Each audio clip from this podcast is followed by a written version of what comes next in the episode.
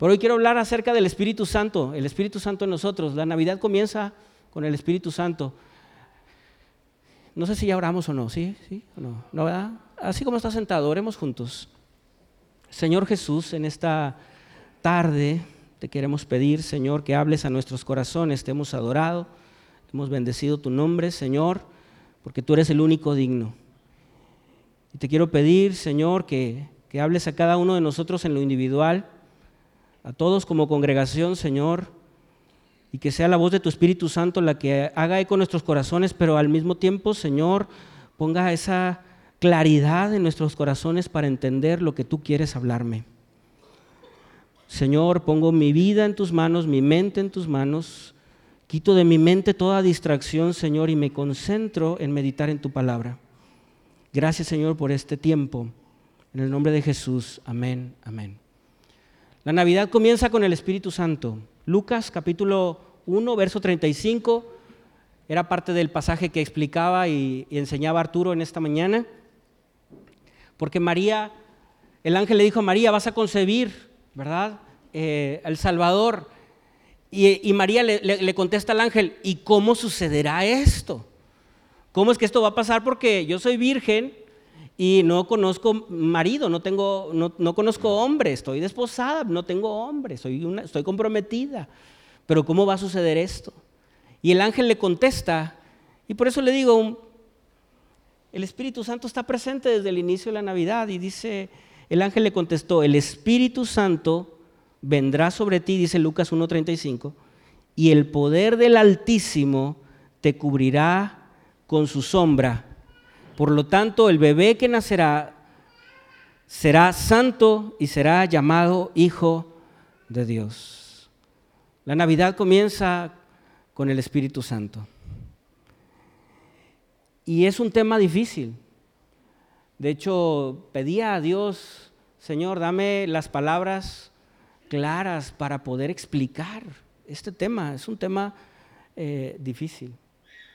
Navidad en particular es un, es un año y es una época de contrastes. Quiero comenzar diciendo esto.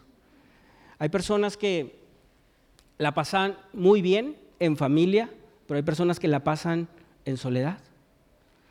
se habla acerca de perdón a lo largo de todo este mes y estas fechas, pero hay personas que están en pleitos y en enconos. Y va a pasar muchos diciembre si no se resuelve. Hay esa época de contrastes porque hay personas muy alegres compartiendo demasiada comida y hay gente que está sola y no tiene comida. Hay época, son épocas de muchos contrastes porque a lo mejor hay gente que se reúne con mucha familia, hasta con nuevos integrantes de familia, pero hay gente que ha perdido familia y serán navidades en donde a lo mejor estará ausente algún familiar. Y son épocas de muchos contrastes, pero son épocas en donde usted y yo debemos de compartir el Evangelio de Cristo y necesitamos al Espíritu Santo para poder compartir a Cristo. Reflexionemos en, nuestro papel como hijos de Dios para poder, que, para poder ser de bendición en esta época navideña a quienes están en este contraste, en esta temporada del año. Definitivamente necesitamos al Espíritu Santo a lo largo de nuestra vida. Pero no vamos a poder compartir a Jesucristo si el Espíritu Santo no está con nosotros. Necesitamos tener una relación personal con el Espíritu Santo. Pensaba en, algunos momentos de mi infancia, cuando salíamos a la calle a jugar y dentro de muchos de los juegos que hacíamos en la calle, entre la bebe leche y el futbolito en la misma calle, entre muchos otros, le digo, eh, había uno de hacer papalotes, o huilas, le decíamos en aquel entonces. Y se acuerda, no sé si algunos se acordarán conmigo, los muchachos no saben ni qué es eso, ¿verdad? Pero íbamos a un árbol seco y rompíamos unas ramitas y con un par de ramitas en forma de cruz las atábamos con hilo que le robábamos al costurero de mamá en la cruz y después en una bolsa de, supermercado la, recortábamos y hacíamos una especie de rombo y amarrábamos con ese hilito de coser y además con los restos de la bolsa, miren nada más reciclando, ¿ah? hacíamos una colita. Y entonces ahí teníamos nuestro papalote, lo amarrábamos del centro. ¿Qué tan difícil era volar un papalote? Bueno, pues lo agarrábamos, el papalote ya armadito, ¿no? Con sus ramitas cejas, secas. Estirábamos el hilo y nos agarrábamos a correr, a correr, a correr, a correr, para que empezara a elevar y luego se caía. Y otra vez para el otro lado. Y luego se caía. Y después nos rascábamos la cabeza y le echábamos la culpa a las ramas, estaban muy pesadas. O le echábamos la culpa al plástico, eh, o estaba muy pesado, o muy delgado, o no aguantaba. O le echábamos la culpa a la cola, ¿verdad? O estaba demasiado larga o demasiado corta. Y, o le echábamos la culpa al, hilo. Pero otra vez que modificábamos y remodificábamos nuestro papalote o nuestra huila, ¿verdad? Otra vez a correr, a correr, a correr, a correr, a correr, a correr, a correr. Yo vivía en una bajadita, entonces era correr de bajadita, era más fácil. El tema era, no voló, ahí vas de subidita otra vez, para volver a ir de bajadita. Y siempre pasaba, nunca con el papalote de uno, pero siempre con el papalote del niño vecino, que nada más lo levantaba, lo levantaba y uy, empezaba a volar. Y uno, oh, uno corre y corre y corre y corre y hasta te tropiezas y te caes y otra vez y le echas la culpa a todo, a los palitos, al papel, al hilo y hasta, hasta, hasta tu mamá, porque este hilo no sirve, mamá, ¿verdad? Pero los otros niños con un papalote también hechizo, bien rápido, agarrando el viento y volando. Le digo de esta, de esta imagen del pasado, porque nos equivocábamos, pensábamos que, el papalote volaba por nuestra hechura, pero no nos dábamos cuenta que el papalote volaba por el viento. Y entonces si teníamos una buena apreciación de hacia dónde corría el viento, pues entonces podíamos elevar nuestro papalote. Y ya cuando tomaba altura, oiga, estaba así altísimo, se acababa el carrete de hilo y una experiencia muy padre porque se ve cómo se hace una curva el hilo. El hilo no está derecho, sino hace una curva. Y se ve arriba así como que el hilo está flotando y arriba el papalote volando. Ustedes no saben, chicos, lo que es vivir, ¿verdad? Pero en, estas épocas, ¿qué será? ¿De otoño? No, en primavera, en todas las colonias se veían papalotes volando. También no había tantos cables. Y eh, era una experiencia muy padre. Pero la gran diferencia era el viento. El viento. El Espíritu Santo es aliento. Em, la palabra griega que se utiliza para Espíritu Santo en el, Nuevo Testamento es neuma, de, donde viene la palabra neumático, por ejemplo, que es, aire, o neumonía, es aire y así, ese prefijo. El Espíritu Santo es el aliento de Dios.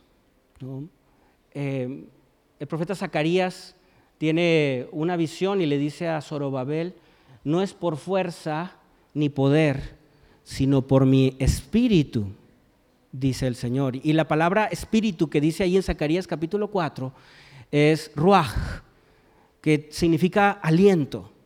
Y es el aliento de Dios. No es por fuerza, por conocimiento o poder, sino es por el aliento de Dios se tendrá la victoria. El tema eh, eh, del Espíritu Santo es un tema poco comprendido, porque comprendemos muy bien la figura del Dios Padre, porque todos podemos imaginarnos a la figura del Dios Padre, porque podemos ponerle hasta un cuerpo, ¿verdad?, de nuestra limitada mente porque todos tenemos un papá. y, comprendemos el amor de Dios Padre, y comprendemos la omnipotencia y la omnisciencia y el poder de Dios Padre, el creador de todas las cosas, la justicia de Dios Padre, pero también el amor de Dios Padre. Podemos comprender la gracia del Hijo, la gracia de Jesús la podemos comprender. Comprendemos que es un favor inmerecido, que somos salvos por gracia, que no tuvimos que hacer nada, que Cristo pagó por nuestros pecados en la cruz del Calvario. Y sabe, a pesar de que es un tema denso, lo podemos asimilar poco a poco. Y no comprenderlo al 100%, pero sí podemos tener un entendimiento. Pero cuando se llega al tema del Espíritu Santo, pues mire, a veces no tenemos los conceptos claros. Y, le doy una buena noticia, no es exclusivo de nosotros. En, el libro de los Hechos también había en esta primera iglesia una especie de desconocimiento o falta de claridad al respecto. En Hechos capítulo 19, verso 2, Pablo llega con los hermanos que estaban en Corinto y el verso 2 dice, ¿recibieron el Espíritu Santo cuando creyeron? Es decir, que Pablo llega ahí a Corinto, a la iglesia, a estos hermanos que ya son creyentes, que ya conocen a Cristo. Y les pregunta, ¿recibieron al Espíritu Santo cuando creyeron? Les preguntó. No, contestaron. Ni siquiera hemos oído que hay un Espíritu Santo. Entonces, ¿qué bautismo recibieron? Preguntó. Y ellos contestaron, el bautismo de Juan. Pablo dijo, el bautismo de Juan exigía arrepentirse del pecado, es el bautismo en agua. Pero Juan mismo le dijo a la gente que creyera en el que vendría después, es decir, en Jesús. En cuanto oyeron esto, dice el verso 5, fueron bautizados en el nombre del Señor Jesús cuando oyeron que había un Espíritu Santo y que era la, tercera persona de la Trinidad, que era la promesa cumplida, el regalo del Padre, la promesa de la compañía de Dios mismo con nosotros todos los días hasta el fin del mundo, cuando ellos lo oyeron, recibieron al Espíritu Santo. Y después sucedió un milagro adicional o un regalo adicional, dice el verso 6, después cuando Pablo les impuso las manos en el nombre del Señor Jesús, Después, cuando eh, eh, descendió sobre ellos y hablaron en otras lenguas y profetizaron, y habían unos doce hombres en total. Ellos también no sabían qué, pasaba con el Espíritu Santo, no, estaban confundidos. Y en otros pasajes del libro de los Hechos se, comparte algo, algo similar. Hoy quiero compartirle acerca del Espíritu Santo a tres tipos de posturas o tres tipos de personas o tres tipos de situaciones que nos han sucedido. Yo creo que necesitamos aprender más del Espíritu Santo. Por eso es muy bueno, y hago paréntesis, es muy bueno que te puedas escribir en Formados en las Buenas Nuevas, para entender en nuestra doctrina básica acerca del Espíritu Santo. Quiero hablarle a tres tipos de posturas o situaciones o tres tipos de personas que podemos estar aquí el día de hoy en relación a este tema. Número uno, hay quienes a lo mejor viven confundidos y han formado algunas barreras o han sido dañados por fantasías extrabíblicas. Quiero hablarlos a aquellos que, como yo, yo soy un testimonio personal y, si medité en esto es porque yo, eh, eh, el Señor me hablaba a mí primero. Eh, habemos algunos que a lo mejor no, no fuimos bien formados, no fue nuestra culpa pero no fuimos bien formados en este tema y hubo daño en nuestro corazón. Personas que a lo mejor se nos predicaba que el Espíritu Santo era una fuerza, una, una fuerza así como la del Jedi, ¿verdad? Para mover cosas. Que era una fuerza como la energía eléctrica. Y el Espíritu Santo no es una fuerza, el Espíritu Santo es una persona. Y a lo mejor fuimos dañados porque algunos se nos obligaba incluso a hablar en lenguas, a la glosolalia, porque si no, no eras bautizado con el Espíritu Santo. Y saben, nada hay más lejos de la verdad que eso. No se necesita hablar en lenguas para ser bautizado con el Espíritu Santo. Es una evidencia. Pero necesitamos entender que todos necesitamos el bautismo con el Espíritu Santo. Y si Dios nos regala ese don, qué bueno. Y si lo tenemos, qué bueno. Pero no es necesario. Y algunos de nosotros a lo mejor hemos sido confundidos y dañados. Yo de joven eh, no entendía mucho de estos temas, pero me iba en la corriente emocional. Y en la corriente emocional muchos empezaban, y estoy hablando a la iglesia, ¿ok? Muchos empezaban a hablar y a decir, a balbucear, debo de decirlo así, y a hacer cosas completamente extrabíblicas, hasta eh, no solamente balbucear, sino eh, hacer ruidos extraños, y no eran lenguas. Y en ese éxtasis sobrenatural, pensar que ese era una llenura del Espíritu Santo, exclusivamente. Y entonces si no, no eres lleno del Espíritu Santo o el Espíritu Santo no está contigo. Y eso nos dañó. Porque muchos pensábamos, y a mí me tocó eso, hermano, vivir así, pero vivir una vida de derrota. Vivir en un culto en donde, en una fraternidad sobre todo, me acuerdo bien, donde va y, y todo así muy extravagante, y sales y sigues en el mismo pecado, y sales y sigues derrotado, y sales y sigues en la misma situación de duda, de temor, de ansiedad, y sigues en el mismo pecado, con los mismos pensamientos, no, no has sido transformado. Y, Dios ha tenido misericordia de muchos de nosotros, Dios tuvo misericordia de mí, pero debo decirle, ¿por qué no? Debo decirle que muchas personas que yo conozco, que yo conocí, que fueron bautizados en ese Espíritu Santo, de glosolalia, de emoción, de cuestión así sobrenatural, viven en derrota, separados, con problemas, familiares por todas partes y algunos hasta en la cárcel. Y uno dice, entonces, ¿dónde está la llenura del Espíritu Santo? ¿Dónde estuvo? Gracias. ¿Dónde estuvo? ¿Qué pasó allí?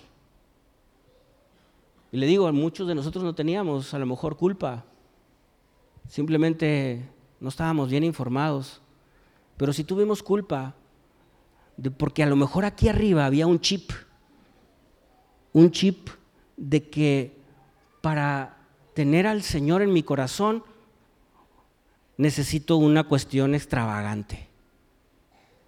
Para realmente que Cristo viva en mí y que el Espíritu Santo more en mí, entonces tiene que haber una situación así tipo, no sé, sobrenatural, así como cuando la gente va y consulta a un brujo, así como cuando la gente está en un trance y voltea los ojos para atrás. Y ese chip acá es para, para, para entender entonces que, ah, sí tiene a Dios. Sí Dios está conmigo porque volteé los ojos para atrás. Se me hace que no es Dios. Sí, Dios está conmigo porque dejé dos litros de baba y moco en el altar. O porque brinqué dos metros de altura en cada, en cada canto. Y debemos de ser enseñados al respecto, porque muchos de nosotros también fuimos dañados por temas de manifestaciones también extravagantes. Necesito ver polvitos de oro caer. Estoy hablando fuerte hoy. ¿Le sigo o me quedo aquí? Polvitos de oro. Una vez un hermano predicó en un retiro de varones, hermanos, que los polvitos de oro. Y yo estaba orando, Señor, ¿cómo arreglo esto? ¿Cómo lo compongo, Señor? O componlo tú, que se haga una cadenita, Señor, de oro o algo para poder empeñarla o algo porque polvitos nada más por polvitos de nada sirve. Polvitos de oro, manos aceitosas, caerse por caerse, el, saco que vuela, el gato que vuela, esa otra, ¿verdad? O Dios me dijo que te ibas a casar conmigo y mucha gente lastimada al respecto. Y con, y con ese daño, muchos, yo debo ser honesto, muchos le pusimos una barrera así al tema del Espíritu Santo. Un bloqueo, una... Bajamos la cortina. No me hablen más. Voy a... Háblenme de Jesús, porque lo puedo comprender, la gracia. Háblenme del amor de Dios, lo puedo comprender. Tenemos que evitar, tendemos a evitar, perdón, lo que nos da miedo o lo que no entendemos. Eso le pasó a Nicodemo. En Juan capítulo 3, pues Nicodemo no entendía Jesucristo le dijo, te digo la verdad, verso 5, nadie, de Juan, Juan 3, nadie puede entrar en el reino de Dios si no nace de agua y de espíritu. Y el ser humano solo puede reproducir la vida humana, pero la vida espiritual nace del Espíritu Santo. Así que no te sorprendas cuando te digo, tienen que nacer de nuevo. El viento sopla hacia donde quiere, de la misma manera que oyes el viento, pero no sabes dónde viene ni a dónde va, tampoco puedes explicar cómo las personas nacen del Espíritu. Nicodemo pregunta, ¿cómo es posible esto? Jesús le contesta, a ver, tú eres maestro y judío y no entiendes estas cosas. Porque tú eres maestro y judío y el Espíritu ya se había manifestado en la ley también. Te aseguro que lo que contamos, lo que sabemos y hemos visto, y ustedes todavía se niegan a creer nuestro testimonio. Ahora bien, si no creen cuando les hablo estas cosas terrenales, ¿cómo creerán si les hablo cosas celestiales? Nicodemo también se encontraba confundido y tenemos tendemos a poner una barrera cuando las cosas no las entendemos. Yo le quiero decir que el Espíritu Santo es una persona para conocer, no un principio o concepto para aprender. Esto sonó sencillo, pero tiene mucha fuerza. El Espíritu Santo no es un concepto para aprender, es una persona para conocer. Juan capítulo 14, verso 26 Dice, sin embargo, palabras de Jesús, cuando el Padre envíe al abogado defensor o también al consolador, dice la versión 60, que el término griego es paracletos, consolador o, o abogado defensor, es lo mismo. Como mi representante, es decir, al Espíritu Santo, Él les enseñará todo y les recordará cada cosa que les he dicho.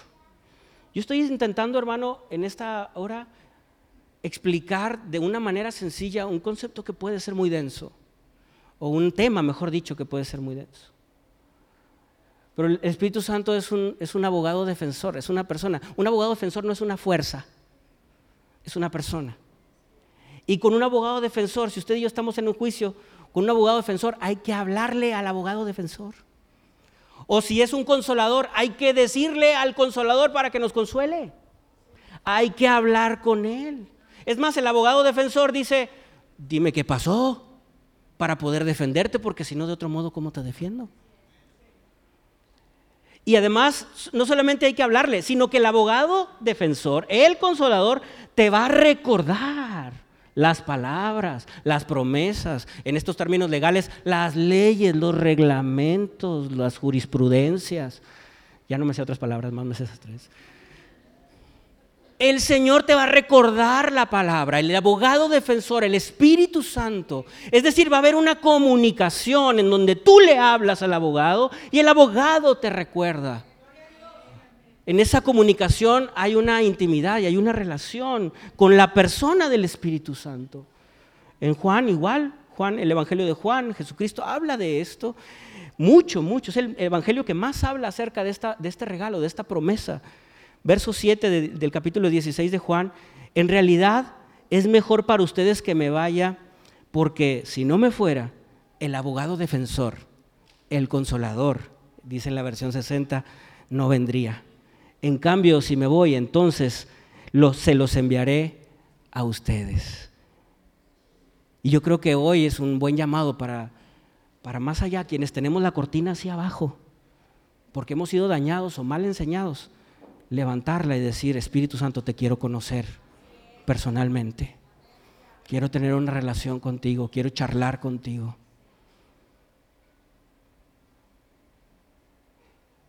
Porque así es una persona y podemos entender que podemos charlar con una persona. Imagínese que usted está en una sala de espera con un médico, con un licenciado, yo no sé, y al lado hay alguien y nunca le habla.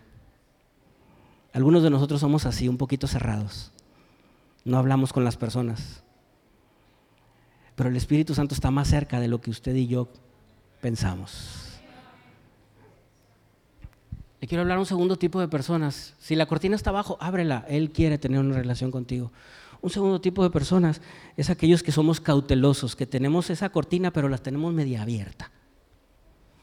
Como yo sí sé del Espíritu Santo, yo sí sé que le necesito, yo sí sé que, que, necesito ser conducido por el Espíritu Santo.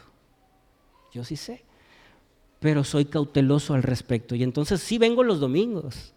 Y sí alabo a Dios. Y sí busco y digo gracias Espíritu Santo, pero de lunes a viernes no, o a sábado. Entonces soy cauteloso al respecto. Yo quiero decirte que necesitamos una experiencia, no solo una explicación. Necesitamos una relación personal, no solamente una explicación del tema del Espíritu Santo. Tú y yo, cada uno de nosotros necesitamos una experiencia personal. Nadie puede hablar de la experiencia personal con alguien más. De tuya con el Espíritu Santo con alguien más. No se puede imitar. Es única. y yo quiero reiterar esto, necesitamos una experiencia más que una explicación. Y no es cuestión de ir al cielo o no. Si tú recibiste a Cristo eh, como tu Señor y tu Salvador, el cielo te está esperando. Si tú has, has, pedido perdón por tus pecados, el Señor Jesús te ha lavado con su sangre preciosa y créemelo, tu nombre está en el libro de la vida, ahí lo dice la palabra de Dios. El tema de tener una relación con el Espíritu Santo no se trata del cielo, se trata de tener poder aquí en la tierra. La salvación está contigo si el Señor está en tu corazón, si le has confesado como tu Señor y tu Salvador pero se trata de tener poder aquí en la tierra, caminar diferente aquí en la tierra. Ahora, vea, conmigo una, un relato que es muy conocido en Hechos capítulo 1, versos 4 al 8. Este es Jesucristo resucitado, amén. Y les va, le está hablando a los discípulos que son los testigos de la ascensión de Jesús. Está en este último día dando las últimas palabras Jesús y el verso 4 dice, una vez, mientras comía con ellos, les ordenó. Jesucristo estaba comiendo con ellos, Jesucristo resucitado, y les ordenó, no se vayan de Jerusalén hasta que el Padre les envíe el regalo que les prometió, tal como les dije antes. Juan bautizaba con agua, pero en unos cuantos días ustedes serán bautizados con el Espíritu Santo. No se vayan, no se vayan. Ahora, eh, eh, eh, voy a seguir leyendo este pasaje, pero vea conmigo esta, esta reflexión, hermano. Le pido su atención. Estas personas que están aquí son los discípulos de Cristo. Son gente capacitada por Cristo para compartir el mensaje de Cristo. No hay nadie más capacitado no, no, no, hay, no hay mejor instituto bíblico. No hay nadie más capacitado que estas personas para compartir de Jesucristo. Conocen mucho, conocen las palabras de Jesús. Están viendo resucitado, han experimentado a Jesucristo resucitado. Han incluso, muchos de ellos, orado por enfermos, han sanado, han hecho milagros. Pero Jesucristo, aun y cuando están sobrecapacitados, déjenme decir la palabra, Jesucristo les dijo, no se vayan de aquí, no se muevan. Tú y yo podemos conocer mucha Biblia, estar sobrecapacitados, pero necesitamos al Espíritu Santo para movernos en nuestra vida. Y si se lo dijo a estos discípulos que están capacitados por el mismo Cristo, imagínense usted y a mí. Les dijo, no se muevan, no salgan, no se vayan, todavía no prediquen, casi casi. Porque espérense tantito, dentro de unos días van a recibir el regalo recibiendo ese regalo, les va a cambiar la vida. Y van a tener poder. Dice, ahora, mire, cuando no entendemos cosas, tendemos a cambiar el tema, ¿verdad que sí? Eso es común. Y, y mire lo que pasó aquí, yo lo veo así, verso 6. Así que mientras los apóstoles estaban con Jesús, le preguntaron con insistencia, dice este verso 6. Es decir, que Jesucristo les está diciendo, no se vayan de Jerusalén, van a recibir un regalo, el que ya les había hablado el Espíritu Santo. Y seguían comiendo, seguían por ahí, pero con insistencia traían aquí en la mente, Señor, ¿ha llegado el tiempo de que liberes a Israel y restaures nuestro reino? Es decir, todavía tenían en la mente, como no entendían lo que Jesús les estaba hablando, cambiaron el tema y decía, Señor, este, ¿y cómo va a estar esto de que otra vez vamos a hacer una nación independiente? Todavía estaban pensando en el tema terrenal. Y el Señor retoma el tema nuevamente. Y hay algo bien importante aquí. Él les contestó, verso 7, solo el Padre tiene la autoridad para fijar esas fechas y tiempos. Y a ustedes no les corresponde saberlo. Pero recibirán poder cuando el Espíritu Santo descienda sobre ustedes y serán mis testigos y hablarán a la gente acerca de mí en todas partes, en Jerusalén, por toda Judea, en Samaria y hasta los lugares más lejanos de la tierra. Mire, para los que somos cautelosos, y esto a mí me pasa mucho, yo quiero entenderlo todo, quiero comprenderlo todo. Pero este pasaje, el verso 7, me enseñó a mí o me enseña a mí que no necesito comprenderlo todo. Jesucristo le dijo a los discípulos, no necesitan saber estos tiempos. No es necesario saberlo todo.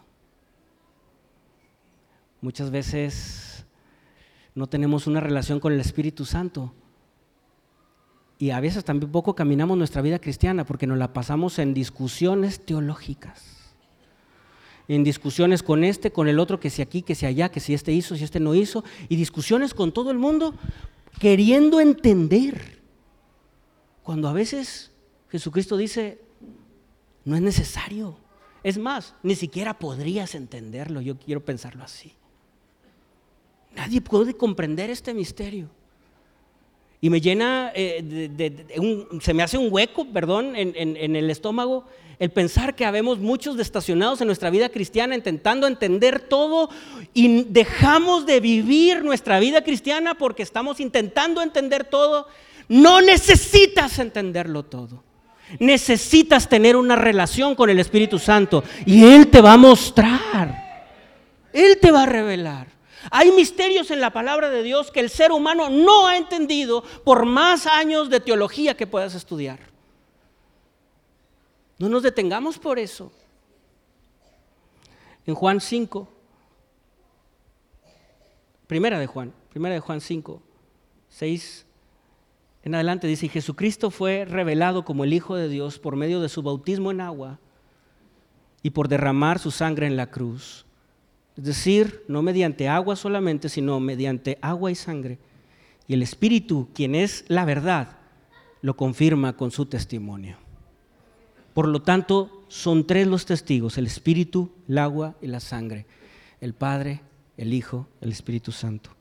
Y los tres están de acuerdo, ya que creemos el testimonio humano, sin duda alguna podemos creer el testimonio de más valor que proviene de Dios y Dios ha dado testimonio acerca de de su Hijo.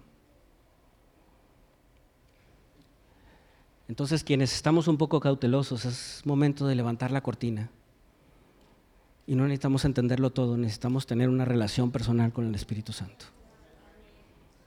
Y número tres, quiero hablarles para los quienes están expectantes y desean más del Espíritu Santo. Quienes desean abrazarle más. Quienes desean ya no vivir una vida de tropiezos intentando volar un papalote. Una vida de derrotas, una vida de, dudas y de temores y de sucesos, fracaso tras fracaso, de temor tras temor.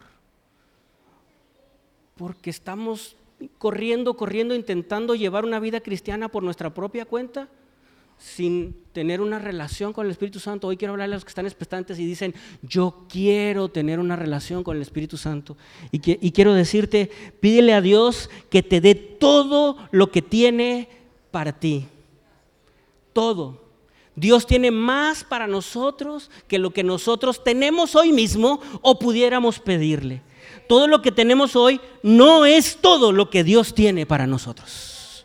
Todo lo que podemos experimentar hoy en el Señor no es todo lo que Dios tiene para nosotros. Y podemos intimar aún más con el Espíritu Santo. Seamos llenos del Espíritu Santo.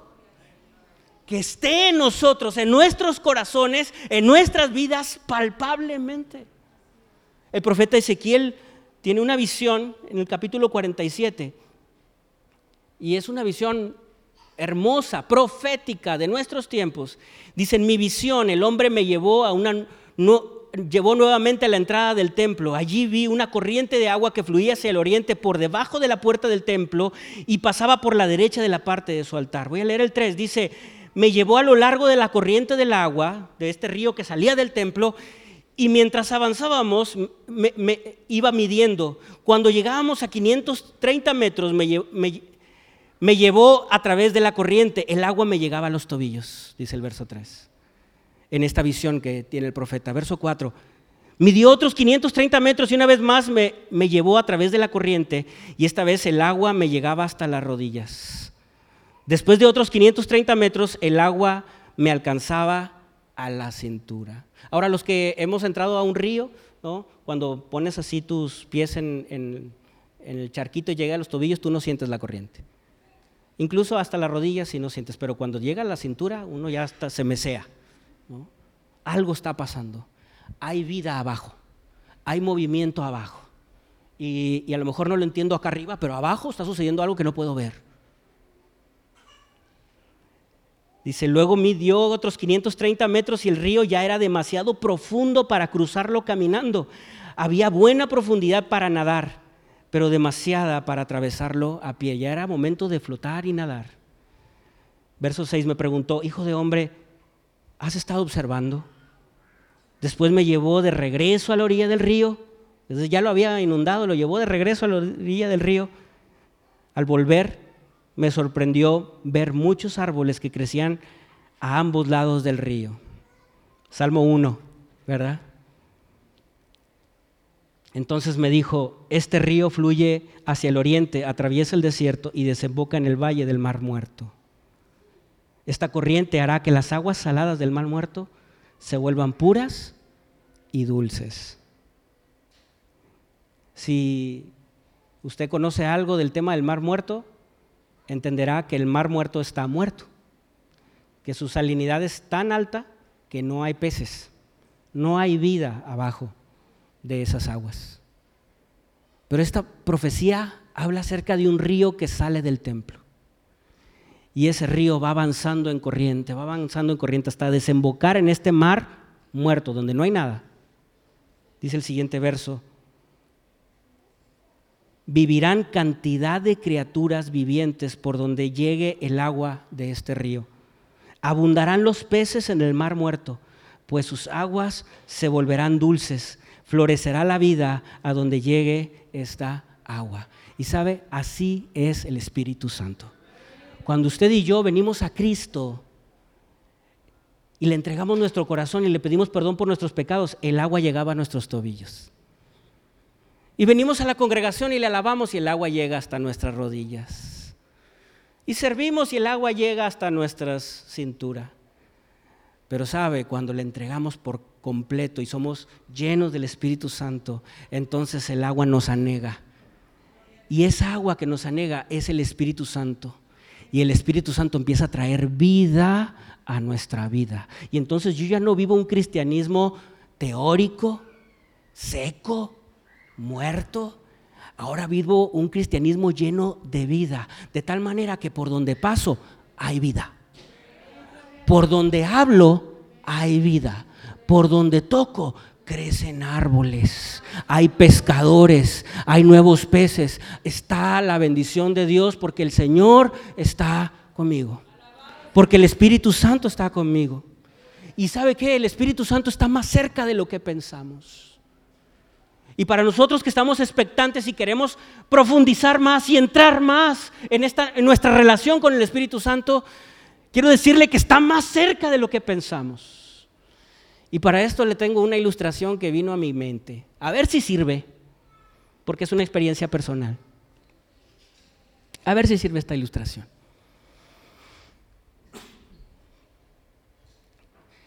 Yo tenía 28 eh, años y no tenía novia. Y yo decía, Señor, la sierva.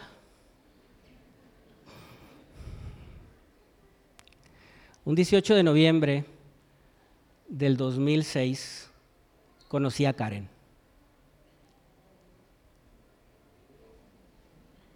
Espíritu Santo. La invité a un café, a un Starbucks, está aquí en Leones. Y cuando comenzamos a charlar y a conversar, pues resulta que estudiamos en la misma primaria, estudiamos en la misma secundaria,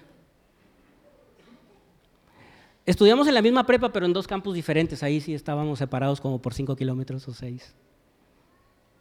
Pero estudiamos en el mismo campus universitario. Uno de sus profesores era mi amigo.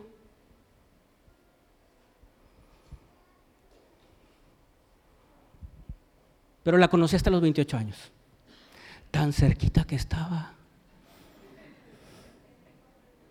En ese Starbucks donde nos la invité el primer café, la, invité a un Starbucks porque ya trabajaba y ganaba dinero, ¿verdad? Los chiquillos que andan de noviecillos pues invitan café del Oxxo.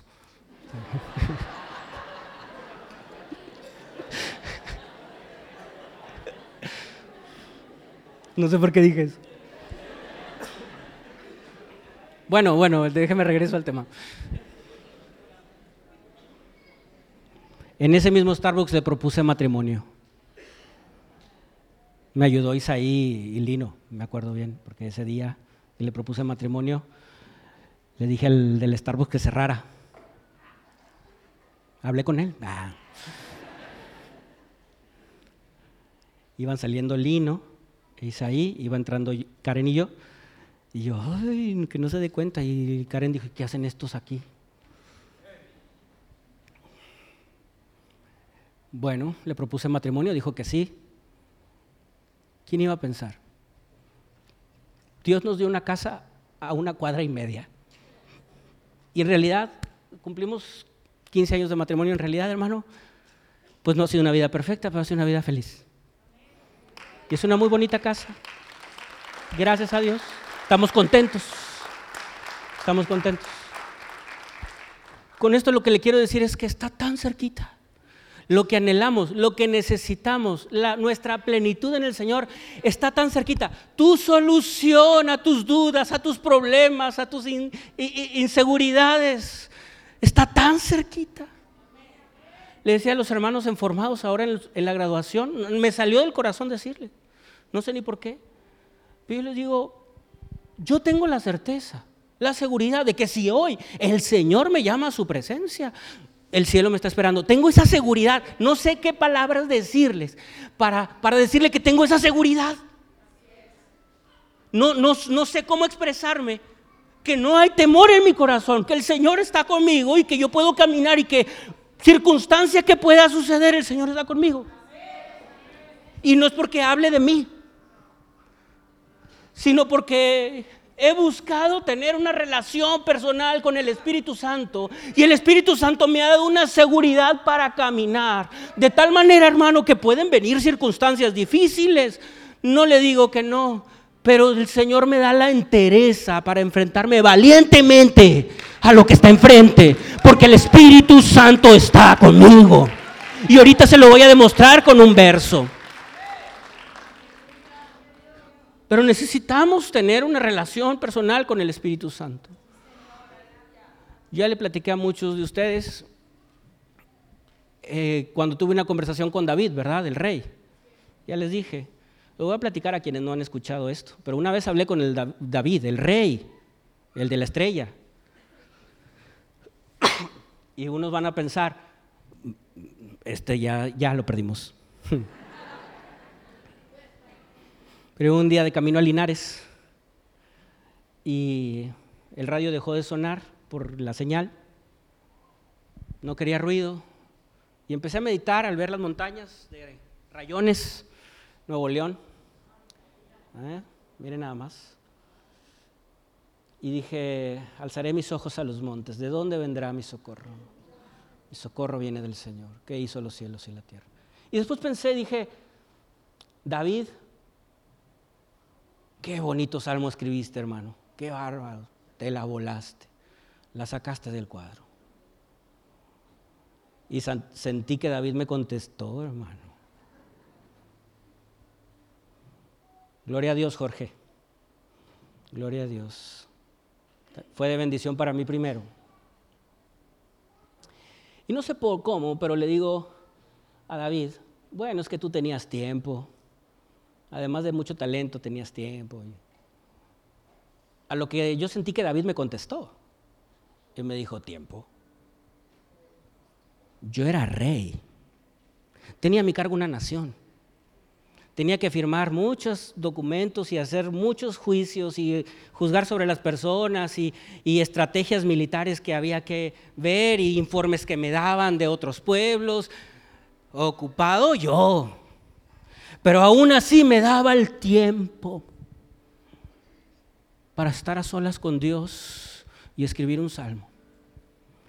Y, no era David el que me hablaba, era el Espíritu Santo que me sacudía y me decía, hey, estás ocupado, sí, sí, tienes mucho, ah, ok, ok, sí, tienes mucho trabajo, separa tiempo conmigo.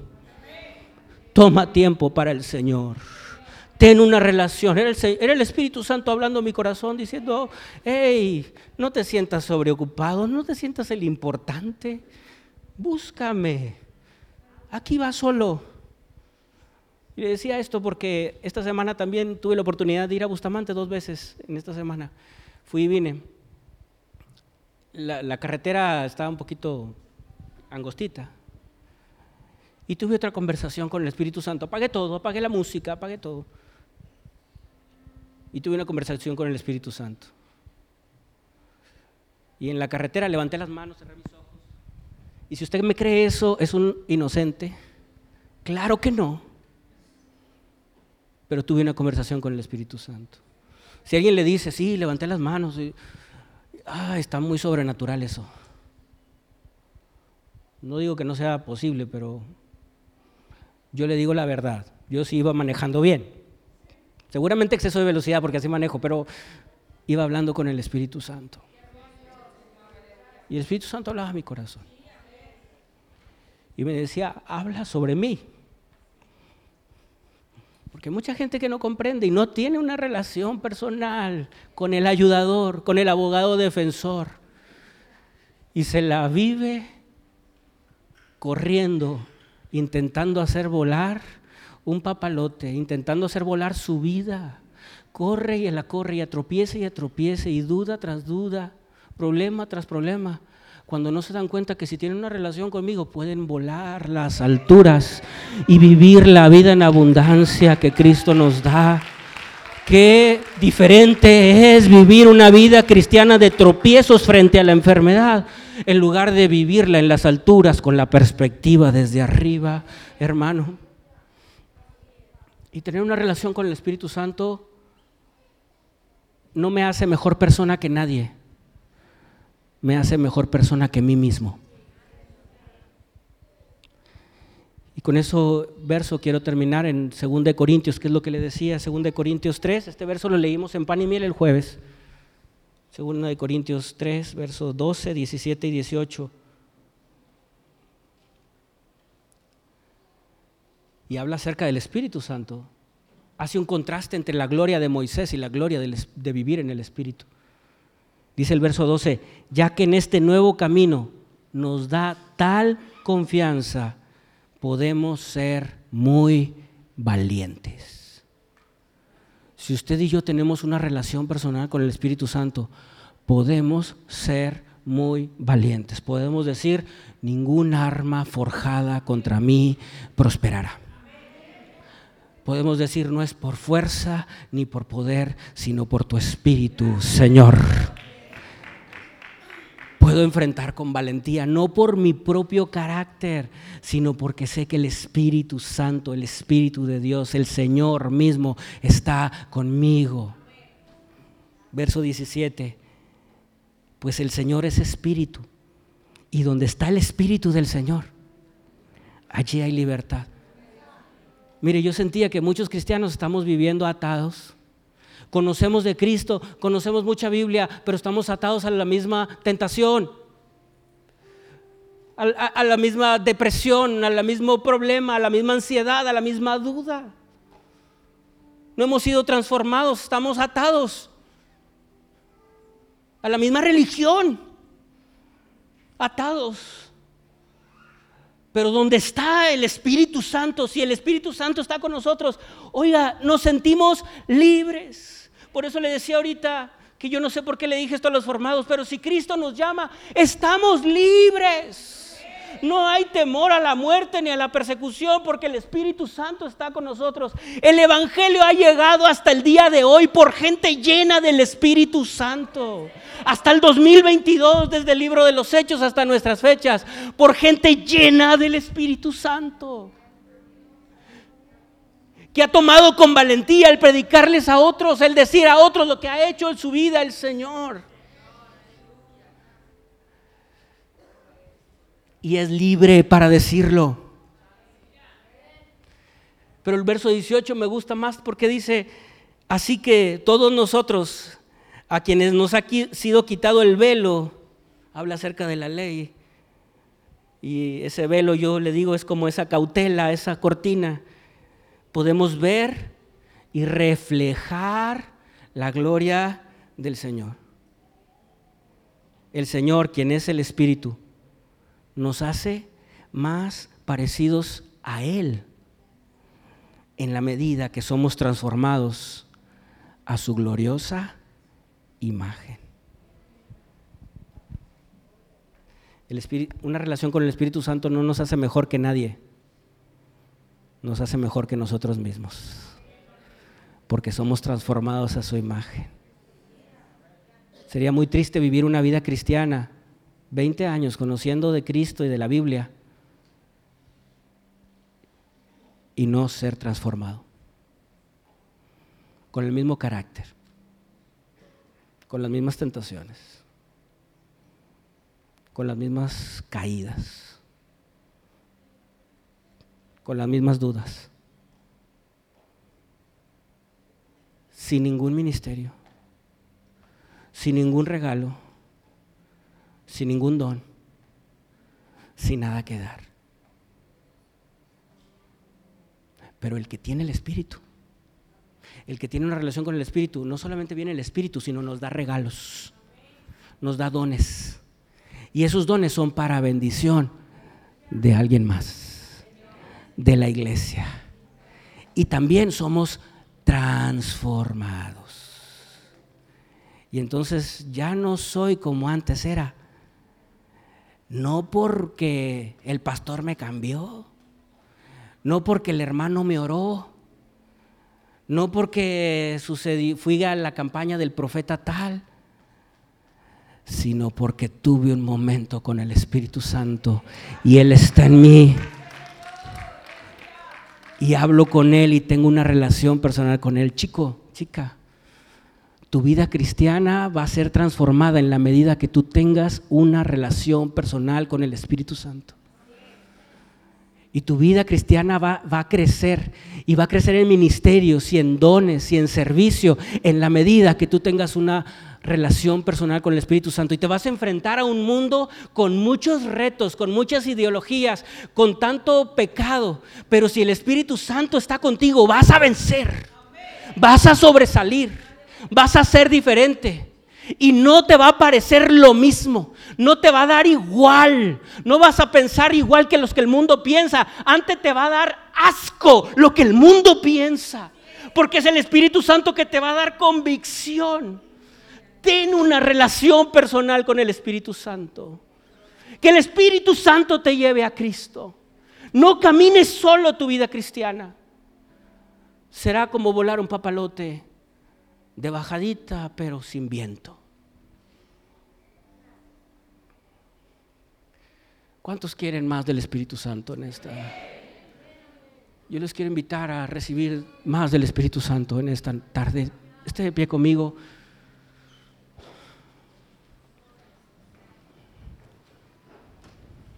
La Navidad comienza con el Espíritu Santo.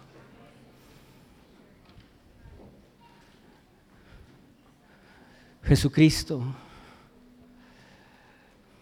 nos dio este regalo, estaría con nosotros todos los días hasta el fin del mundo.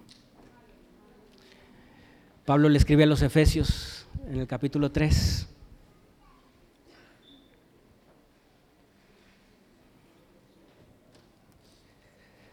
Cuatro.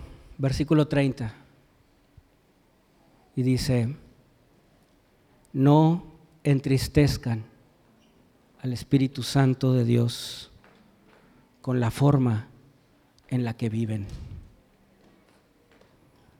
Recuerden que Él los identificó como suyos y así les ha garantizado que serán salvos el día de la redención. No contristéis al Espíritu Santo. Y si, el Espíritu está aquí, búscale. Si el Espíritu está en ti, está más cerca de lo que tú piensas. Tu victoria está más cerca de lo que tú piensas. Tu vida cristiana victoriosa está más cerca de lo que tú piensas. No bajes la cortina. No entristezcas al Espíritu Santo. Dile que te llene. Háblale unos minutos. Intima con Él un ratito. Dile, aquí estoy, Espíritu Santo. Quiero conocerte más. Quiero saber más de ti. Dame los regalos que tú quieras darme. Manifiéstate como tú quieras manifestarte. Pero quiero una relación nueva contigo, Espíritu Santo. Hace tiempo que no charlamos, Espíritu Santo.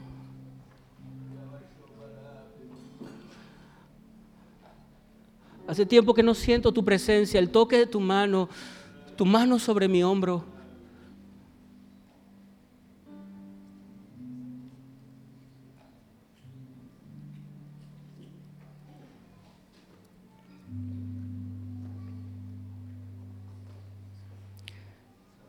Anhelo conocerte, Espíritu Santo. Siempre estar cerca de ti. Mas yo sé que he fallado, tu presencia he descuidado. Ven y limpia todo lo que hay en mí. Anhelo conocerte, Espíritu Santo. Anhelo siempre estar cerca de ti. Mas yo sé que he fallado tu presencia he descuidado. Ven y limpia todo lo que hay en mí. Como paloma con tu gracia, hoy desciende. Como aceite derramado, un gemel como fuente de agua viva, sacia mi ser, llama de fuego, ven y purifícame.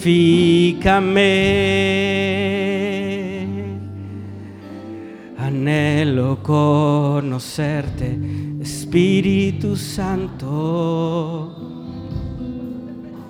Anhelo siempre estar cerca de ti. Mas yo sé que he fallado, tu presencia he descuidado. Ven y limpia todo lo que hay en mí. Como paloma con tu gracia, hoy desciende como aceite derramado, un gemé,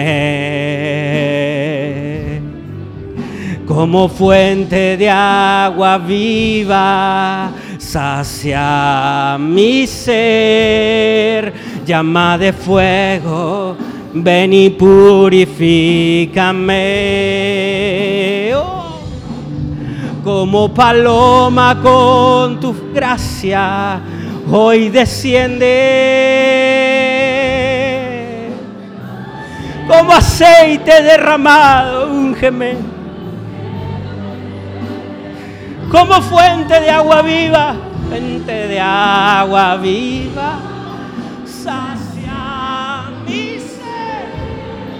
Llama de fuego, ven y purifícame.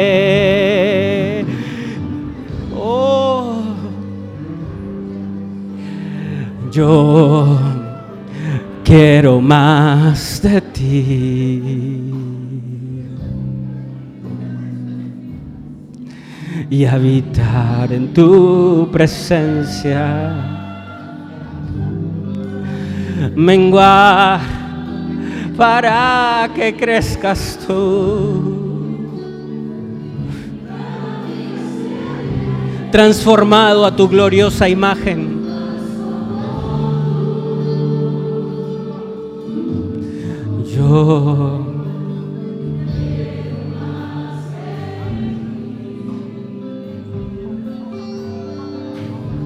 Espíritu Santo, Espíritu Santo, sacia al sediento. Abraza, Señor, al necesitado. Señor, levanta al afligido. Fortalece, Señor. Bautiza, llena, satura.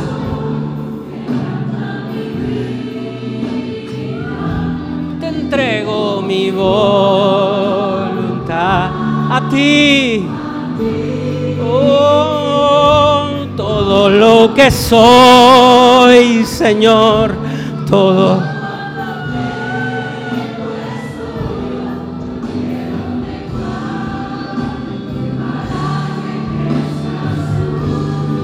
Espíritu Santo.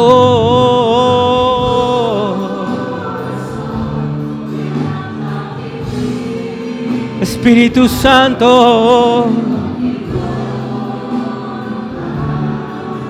a ti todo lo que soy.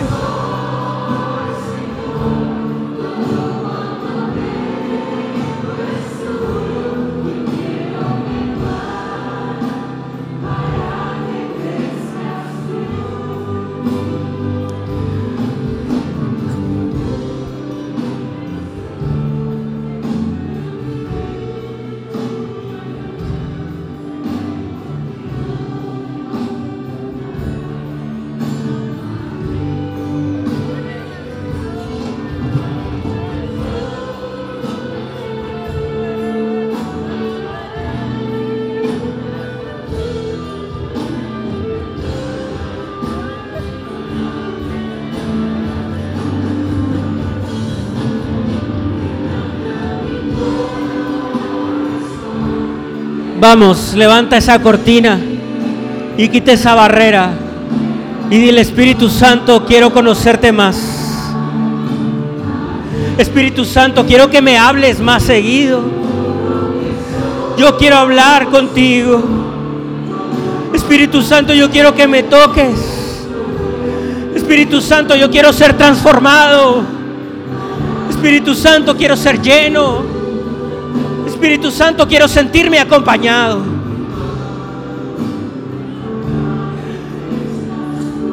Yo quiero invitarte.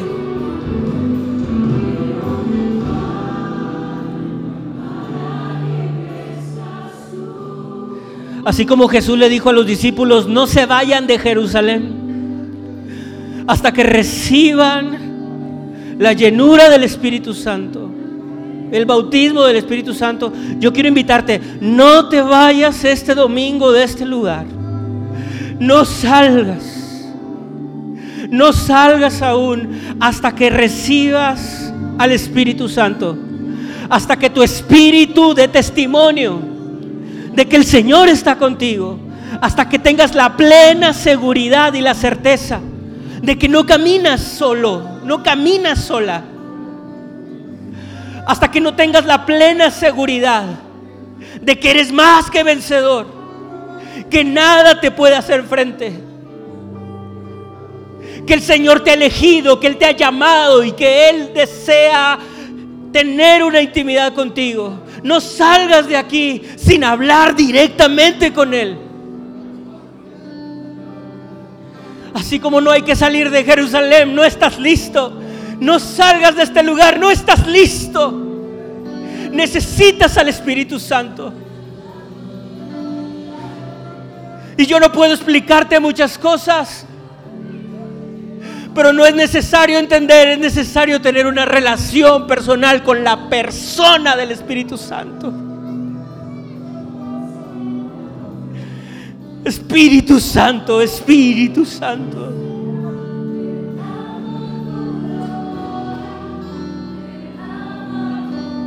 Espíritu Santo, yo no quiero llegar a los tobillos, ni solo a las rodillas, ni solo a la cintura.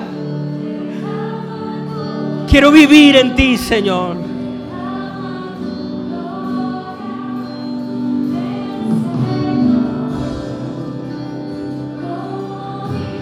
No vivas una vida cristiana muerta.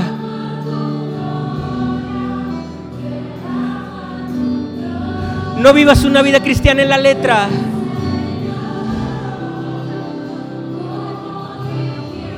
Vive una vida cristiana de una relación personal. Dile, Señor, rompe mi corazón, rompe mi corazón.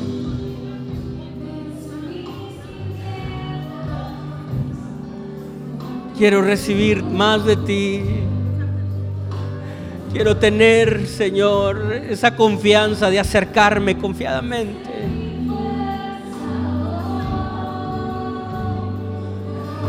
Quiero verte, Señor, caminando conmigo cada mañana.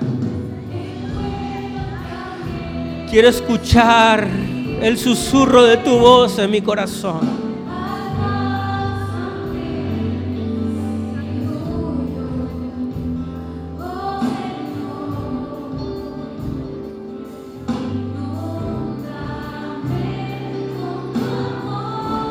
Quiero comenzar esta Navidad con la certeza de tu presencia en mi vida, Espíritu Santo.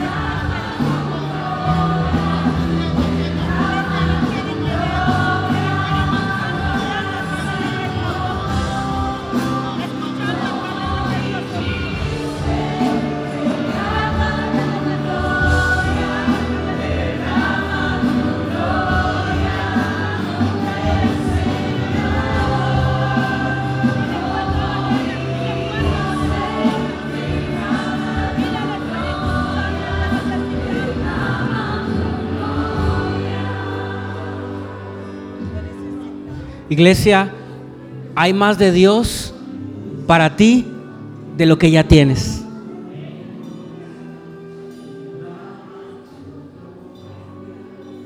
Hay más de Dios para nosotros de lo que ya tenemos.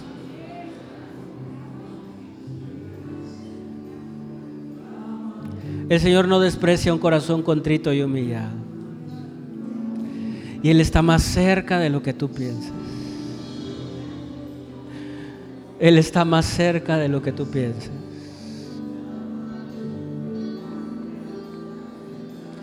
Una vida de victoria está más cerca de lo que tú piensas.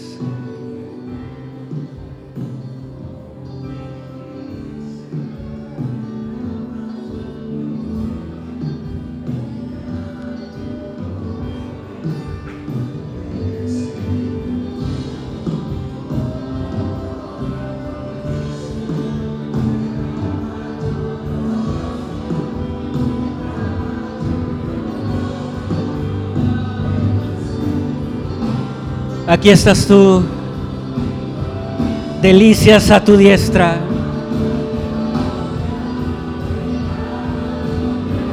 Delicias a tu diestra.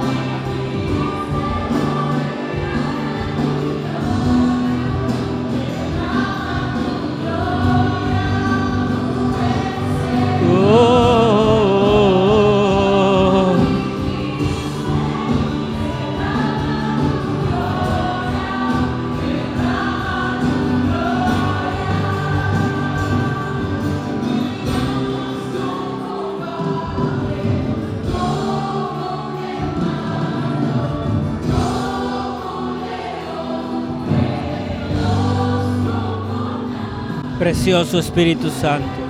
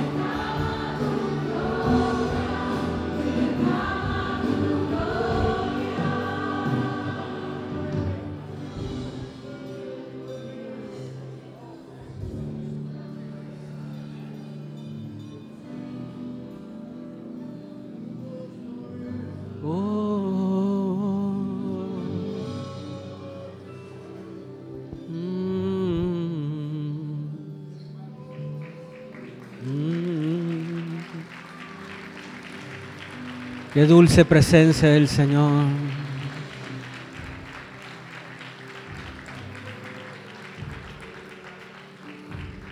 Quiero invitar a los muchachos. Levanten sus manos, chicos. Vamos a orar al Señor. Deja el instrumento ahí. Deja tu instrumento. Necesitas al Espíritu Santo. Necesitamos al Espíritu Santo.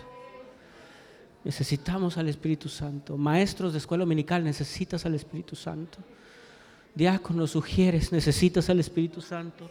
Líderes de departamento, necesitas al Espíritu Santo. Padre de familia, necesitas al Espíritu Santo. Mamá, necesitas al Espíritu Santo. Joven, necesitas al Espíritu Santo. Necesitas al abogado defensor. Necesitas ese compañero fiel. Líder de la iglesia, necesitas al Espíritu Santo. Maestro de formados, necesitas al Espíritu Santo. Ujier de estacionamiento, ujier de altar, necesitas al Espíritu Santo. Director de alabanza, músico, necesitas al Espíritu Santo. Iglesia, necesitamos más del Espíritu Santo. Necesitamos estar llenos, llenos, saturados del Espíritu Santo, transformados por su Espíritu. De tal manera que brille nuestro rostro como la gloria de Dios. De tal manera que hablemos con autoridad, compartamos con autoridad, ministremos con autoridad. y cosas sucedan en el corazón de las personas. No por fuerza, no por inteligencia, sino por mi espíritu, dice el Señor. Y en estos últimos días será derramado el espíritu. Y los jóvenes verán visiones y los ancianos soñarán sueños. Y la palabra no faltará.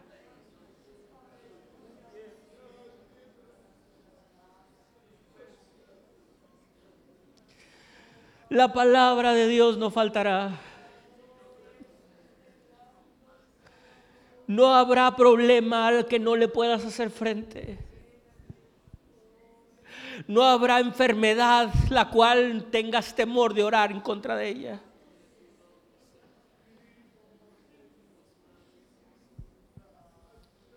No habrá condición que te debilite.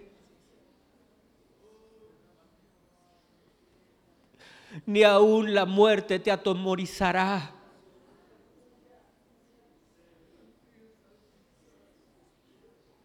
Porque el Señor está contigo. Espíritu Santo, qué hermoso eres, qué dulce es tu presencia, qué dulce es tu presencia en medio de la congregación.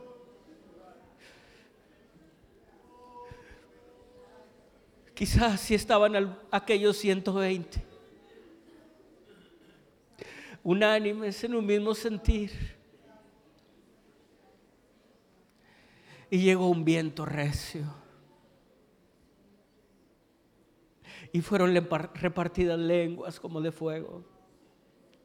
Y no cesaban de hablar y predicar la palabra de Dios.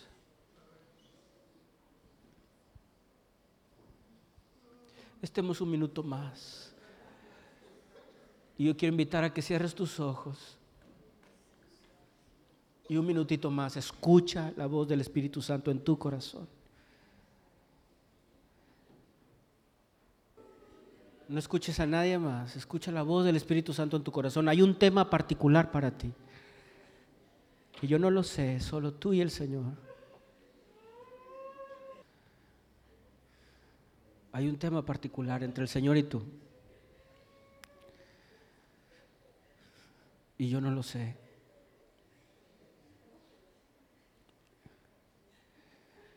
Yo solo sé que el Señor nos ha hecho más que vencedores.